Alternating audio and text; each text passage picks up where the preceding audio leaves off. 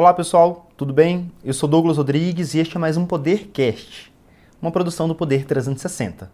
O convidado de hoje é o economista-chefe da Ativa Investimentos, Héctor Sanches. Ele veio conversar um pouco com a gente sobre os números divulgados pelo IBGE da economia brasileira em 2020 e as perspectivas para 2021. Imagina, obrigado você, é um prazer estar por aqui. E a primeira pergunta que eu gostaria de fazer para o senhor é sobre a queda do PIB em 2020 de 4,1%. Tem alguma coisa a ser comemorada neste número? Olha, uh, ele foi, vou usar um termo que não é muito correto, mas ele foi menos pior, né, uh, do que a gente imaginava aqui.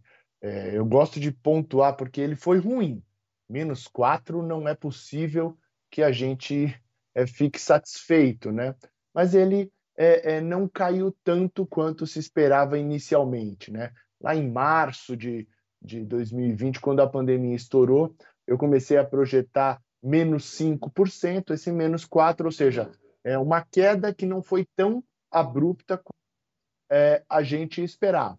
É, tem algumas coisas sim a, a, se comemorar, né? Nós tivemos ali uma voltinha é, da demanda é, das famílias, mas que muito provavelmente com a saída do auxílio emergencial é, é, tende a cair. É, tivemos um pouquinho de, de formação bruta de capital fixo, mas que, é, é, é em termos uh, de PIB, é, com a perspectiva que a gente tem, acaba não sendo tanto a se comemorar, ou seja, no final das contas, é o PIB na abertura, se nós tivéssemos uma perspectiva boa, ele seria positivo. Só que ele acaba sendo um, um oásis ali no deserto, né? Um PIB com uma certa pujança, mas que no, no, no pujança, só que no, não dá uma perspectiva tão boa porque o Covid a gente está vendo ele está assolando o Brasil. Como o senhor comentou, alguns economistas estimavam a queda pior no começo da pandemia. O FMI, é, em meados do primeiro semestre de 2020, citou uma queda acima de 9% para a economia brasileira, é, o que não se concretizou. O senhor poderia citar quais foram os fatores que fizeram com que esses resultados mais pessimistas não se realizassem? É, o primeiro é a incerteza, né? É, vamos começar uh, uh, por aí. A gente é, ali no, no, hoje em dia a gente tem uma incerteza grande com relação ao futuro e ali no começo da pandemia é, foi o famoso Deus nos acuda, né? Porque de fato a gente não conseguia prever muito como iria se desenhar a pandemia. O Brasil nunca chegou a fazer um lockdown severo, o que acaba suavizando é, é, para a economia, mas acaba penalizando em número de mortes, deixando ela mais duradoura. É, é, também não era esperado um aporte financeiro no volume que foi feito, né? Nós tivemos um déficit ali de 800 bilhões no ano passado, então tivemos uma injeção é, é, gigantesca de capital. Fora isso, uma injeção direta, né? Que foi o caso o auxílio emergencial. Tudo isso, ali em março, no abril, ainda era especulação, ainda se aventava a possibilidade, né? Ah, ah talvez ocorra. E aí acabou efetivando o que acabou é, é canalizando para uma projeção menos Uh, com uma queda menos intensa. Com o auxílio emergencial, com essa injeção de recursos na economia, quais foram os setores que mais se beneficiaram e tiveram um melhor desempenho no PIB? O auxílio emergencial é, é, ele foi um suporte, né, e ainda será, né, ainda nós teremos novos, novas rodadas de auxílio emergencial. Ele é um suporte às famílias mais carentes, né? O orçamento das famílias mais carentes ele é repleto de uh, uh, itens que são essenciais à sobrevivência, né? Todo mundo precisa comer, o rico, o pobre, o estudado, o não estudado, todo mundo precisa comer. É, só que uh, uh, o, o, avanço né, do gasto de comida do rico é menos do que proporcional à riqueza que ele tem. Então, você mais exato. É, é, se o orçamento do pobre é mil reais, ele gasta 800 com comida, ele está gastando 80% da sua renda com comida. Ainda tem que botar moradia, é, energia elétrica, um aluguel, eventualmente. Então, assim, 80%, vai, chutei muito alto, 50% é alimentação. No rico, ele não gasta os 800, ele gasta 3 mil com comida. Só que ele ganha 10 mil. Aí é o, o ele só gastou 30% da tua renda com comida. É, então, o que significa isso? A hora que você dá uma injeção direta de suporte às famílias para que não morram de fome, não sejam uh, uh, despejadas e tudo mais, elas gastam, né, principalmente as elegíveis ao programa, elas gastam uh, nesses itens básicos da sobrevivência.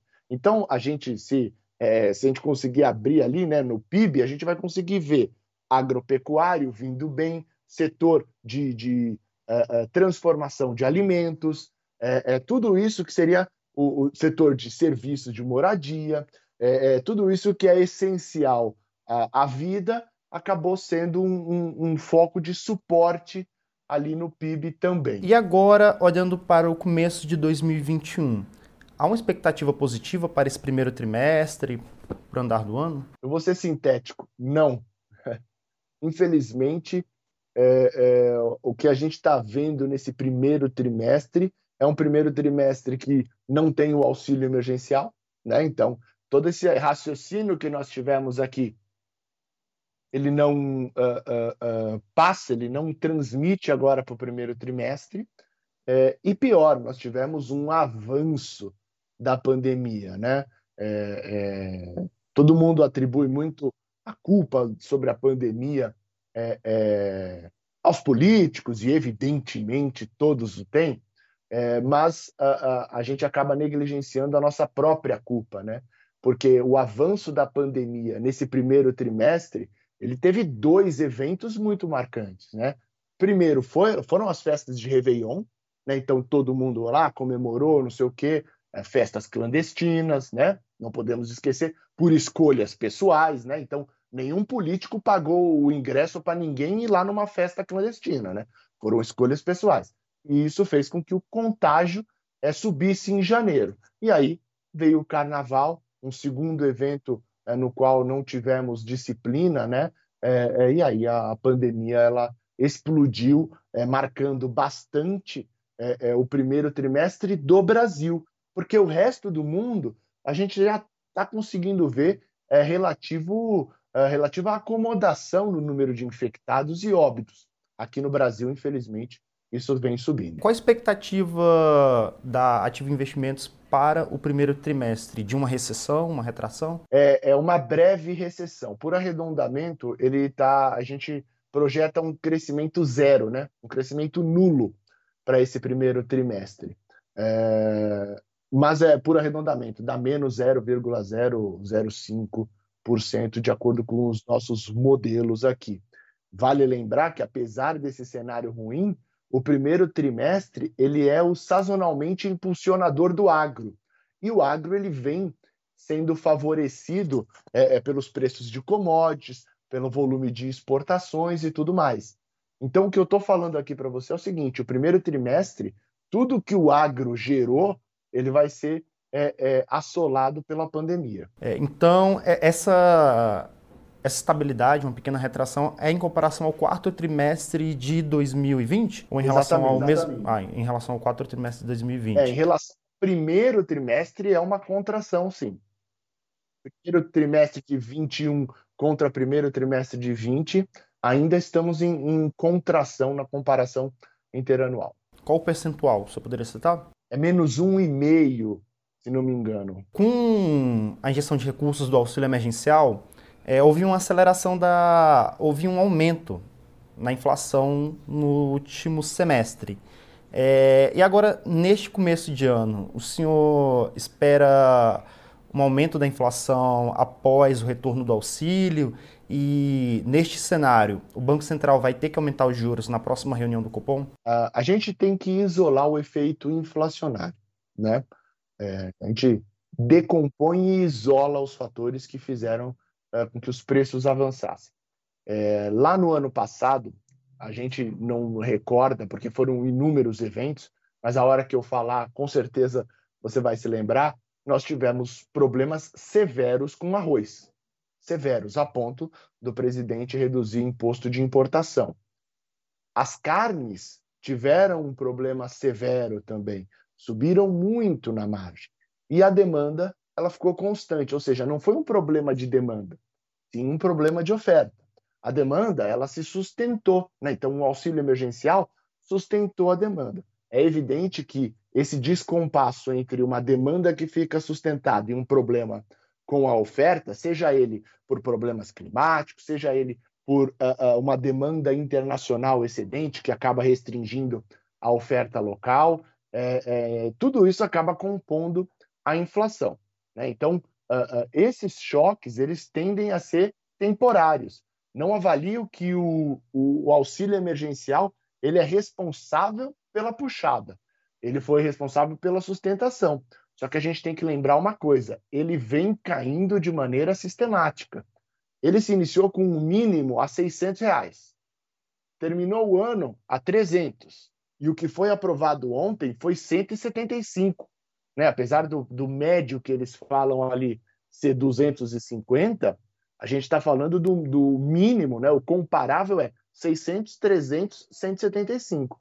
Então, é, é está uh, uh, ocorrendo e irá ocorrer uma contração uh, na demanda, efetivamente. Né? Então, é, é, dado que a oferta não está tendo outros problemas adicionais, a demanda em contração tende a mitigar um pouco esse efeito inflacionário. Esse ano, a Ativa Investimentos projeta a inflação a 4,1, né, que é acima do alvo da meta de inflação. Mas para o ano que vem, nós projetamos 3,2, ou seja, é a ociosidade da economia batendo forte, a ociosidade da economia desemprego, né, a sociedade de mão de obra, é, a renda em contração, porque nós teremos a saída desse suporte de auxílio, né? Então, 600, 300, 175 e zero. Aí é cada um por si. E aí, o ano que vem, a inflação tende a se acomodar, principalmente com a normalização dos preços e, e muita coisa que veio do internacional, né?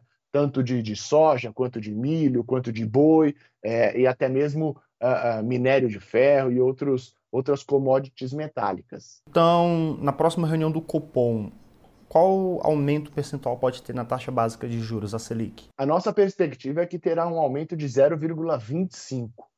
Né? É um aumento relativamente brando, é, mas a gente não pode esquecer que já nessa reunião de março, o Banco Central não tem mais potência, né? ou pelo menos não tem mais grande potência sobre a inflação de 2021 ele tem uma grande potência, ele já mira né, o 2022, né, que está abaixo da meta. Então, o Banco Central ele deve começar a reduzir de maneira é, gradativa, né, esse primeiro movimento é gradativo, olhando para 2022, com um movimento de redução de, de, de estímulo monetário, né, é, é, mediante a, uma gigantesca incerteza, né, no final das contas, é, é, quem projetava não imaginava que a pandemia iria subir é, é, novamente no Brasil, e isso é tema presente na comunicação do, do Banco Central.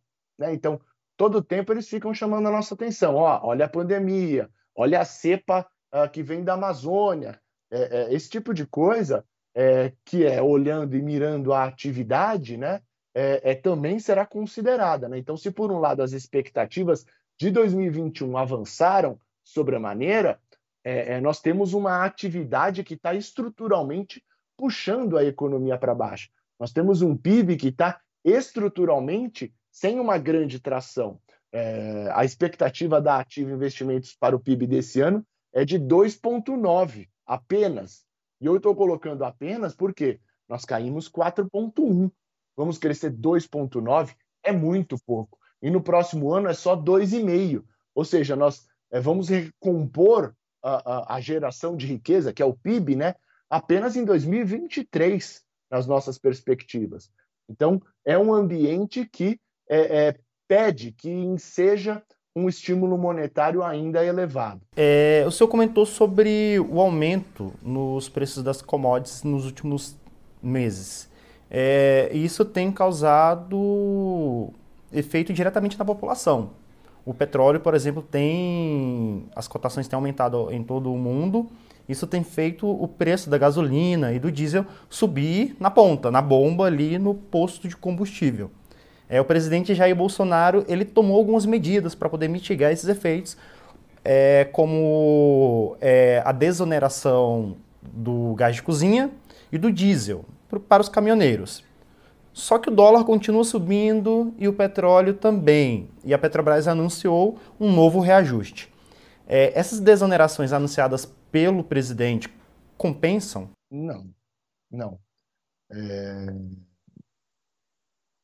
Os reajustes de combustíveis, eles. Uh, uh, é, a gente vai entrar aqui, a gente, eu estou escolhendo bem as palavras, porque a gente está entrando numa seara, né? É, que, cuja incerteza é ainda maior, né? É, com, porque nós tivemos diversos episódios com a companhia Petrobras no tocante a seu comando, no tocante a algumas falas é, do presidente e tudo mais, né? É, então eu vou é, é, tratar o tema com muito pudor, porque eu não quero ser injusto com ninguém, né? Nem com os presidentes, nem com o atual e nem com o futuro presidente da Petrobras, nem com o presidente do Brasil. Né? Mas o ponto é o seguinte: com o dólar avançando e com o petróleo avançando, a companhia ela já tem pelo menos mais uns 10% de reajuste para dar para cima. Não é para baixo, não. É para cima, porque o dólar, como você pontuou, está no 5,60. É, tivemos reunião da OPEP que decidiu que a, a, a produção ela vai ficar nesses níveis até abril do ano que vem, e com isso o petróleo já avançou para cima de 65 dólares o barril, e isso vai gerando uma defasagem né, no preço uh, do Brasil. Né? Nós precisamos corrigir isso, a Petrobras precisa corrigir isso para que siga a paridade, né, para que fique igual ao preço internacional. Ou seja, é, o alívio temporário, no caso do diesel, que o presidente deu, vai ser consumido. Né? É, tem o aspecto que ele pode ser incorporado na margem, né, e nem ser repassado para a bomba, porque é, é, é, isso pode vir à margem do, do dono do posto que está assim estrangulado, é, mas também nós temos o potencial altista é, do, do, preço do, do, combustível da companhia, que tende a consumir por é mais do que proporcionalmente esse alívio aí eventualmente gerado.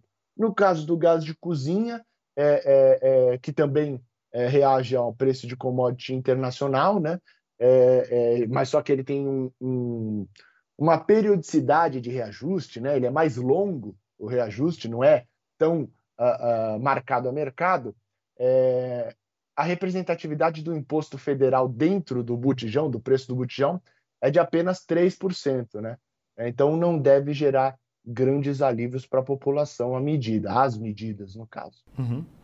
É, Ettore, eu gostaria de saber agora a sua avaliação sobre a aprovação da PEC emergencial no Senado. Ela vai ser votada agora na Câmara, mas o mercado, ao longo da semana, reagiu com bastante receio de que uma manobra fiscal furando o teto fosse inserida na PEC, o que não ocorreu até o momento.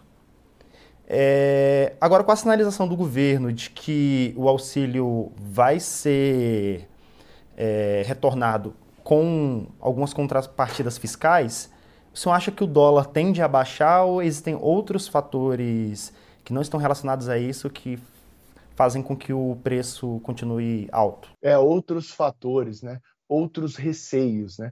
Apesar de a PEC é, não ter, com, não conter nenhuma é, nenhum descalabro fiscal, vamos colocar assim, né? É, é, o ambiente que foi gerado ao longo é, da semana de aprovação da mesma lá no Senado foi terrível, né? É, não se sabe se eram balões de ensaio é, ou se era a oposição querendo colocar esse tema em voga, ou se era o próprio governo testando. A incerteza ela é tamanha com relação ao fiscal com relação ao compromisso, que uh, tudo entra no preço. E uh, uh, quando você toma um susto, o natural é você manter um, um, prêmio de risco mais elevado. Né? Então, o que, que eu quero dizer com isso? Um exemplinho, né? O câmbio estava a 4,40. Ah, tivemos um medo de que pudesse ter um, um, descalabro fiscal. Ele foi a 4,40. Ele estava a 5,50 é, foi a 5,70. A hora que ele volta, ah, não teve, ele volta para 5,55. O que, que é esses 5 centavos? Ué, não ocorreu, falei, esses 5 centavos é exatamente o receio, uma elevação uh, uh, na, na insegurança do investidor para eventuais descalabros por conta do ruído que é gerado, né? Muito vazamento, muita coisa na imprensa, é, é, muito fontes, né? Muita é, é fontes, dois pontos saindo uh, nos jornais. Parece que todo mundo tem informação, mas ninguém tem a informação verdadeira, porque no final das contas, no frigir dos ovos, é, a PEC emergencial foi ótima, né? De todo o ruído que, que tivemos, a PEC emergencial ela foi ótima. Ela contém um limite para o auxílio emergencial, ou seja, não vai ser algo uh, sem tamanho, são 44 bilhões em texto. É, ela dá as contrapartidas lá, os gatilhos de 95, uh, a partir de 95% para a União, Estado e município. Né? Então, é, é, é, são coisas que em janeiro, se a gente falasse, é, talvez eu falasse, olha, a PEC emergencial ela tem, ela precisa passar, mas tem grandes dificuldades. E ela passou. E ela passou. Né? Ela não contém o dispositivo de desvinculação, que é ruim, né? mas ela foi uma PEC boa né? para o que se propõe. Né? E a expectativa é que, dada a necessidade de, de, de, de, do auxílio emergencial para a população, esse anseio dos políticos, é, que ela passe direto pela Câmara. E se ela passar direto, for direto para promulgação, significa que o texto que passou no primeiro turno no Senado, ele vai chegar lá na, na ponta exatamente desse jeito, o que traz uma segurança muito boa. É, indo já para a reta final da nossa conversa, gostaria que o senhor concluísse as perspectivas para 2021. Vai ser um ano melhor que 2020 ou não? Sim. Eu tenho sido categórico aqui nas afirmações, né? Como eu fiz um não lá no começo, agora eu falo sim, vai ser um ano melhor do que 2020. É, o Brasil sabe lidar melhor com a doença, entramos em um processo de vacinação, a, a, a, a, a confiança está sendo reestabelecida. Mas vai ser um, um, um Brasil é, crescendo pujantemente? Não. Né? Então, vai ser melhor do que 2020? Vai. É, não teria como ser pior, pelo amor de Deus. Né? 2020 foi traumático para todo mundo. É, e agora, mais 2021, ele vem é, vagaroso, ele vem revelando um desemprego elevado, uma desconfiança, uma morosidade, né, uma vagarosidade na vacinação, é, algo que não destrava a economia. Se quiser, é, o emblemático, né, o que me vem à cabeça emblemático, é o setor de turismo. O setor de turismo ele foi completamente é, é, é, é avassalado pela, pela pandemia, né? E ele só vai se restabelecer plenamente quando tiver todo mundo imunizado. Por quê? Além de você poder expandir a capacidade de ocupação, né, de hospedagem, esse tipo de coisa, de transporte e tudo mais, você precisa ter o reestabelecimento da confiança. É, de eu expor o meu filho, de eu expor minha esposa, da gente caminhar junto de outras pessoas, conviver junto de outras pessoas em um ambiente é, é, é, que é opcional, né? Porque um ônibus coletivo ele não é opcional, infelizmente. Muitas pessoas é, precisam trabalhar e precisam estar é, é, tá dentro do transporte coletivo, convivendo forçadamente. Agora o turismo não. O turismo ele é opção, né? Então quando a opção for vamos nos juntar novamente, aí nós teremos um reestabelecimento pleno da atividade brasileira. Mas até lá, infelizmente, a notícia é de gradualismo. Você poderia citar algumas tarefas que o governo deveria realizar ao longo de 2021 e que você acha mais palpável que devem ser feitas? Vou, ó, vou listar 10 tarefas, é, só que as nove primeiras elas são iguais. Compre vacina. As nove primeiras tarefas. Compra vacina onde tiver vacina, onde tiver ociosidade de vacina. Acelere o processo de vacinação no Brasil. Acelere. Pegue qualquer tipo de vacina aprovada não uh, restrinja a sua é, é, é, opção de compra. Nós precisamos de vacina. Então, das dez primeiras, as nove primeiras você bota a vacina. A vacina do Covid vai vacinar a economia e nós teremos um progresso mais certeiro. Até lá, isso vai ser muito incerto. Aí a décima o prioridade, a gente pode colocar aí PEC, emergen é, PEC emergencial passando, privatizações, PEC a, a, a, da reforma administrativa, a reforma tributária, Né? Então, é aquele velho mantra que a gente vem carregando desde a Dilma, desde o Temer. Olha, precisamos de uma reforma, precisamos de um país reformista.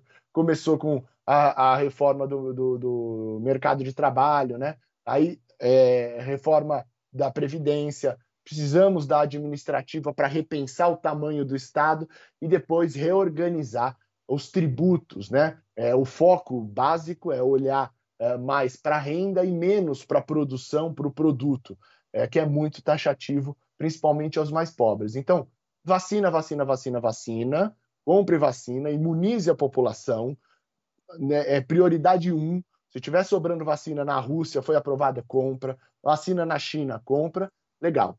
Então, acho que eu fui claro com relação à vacina.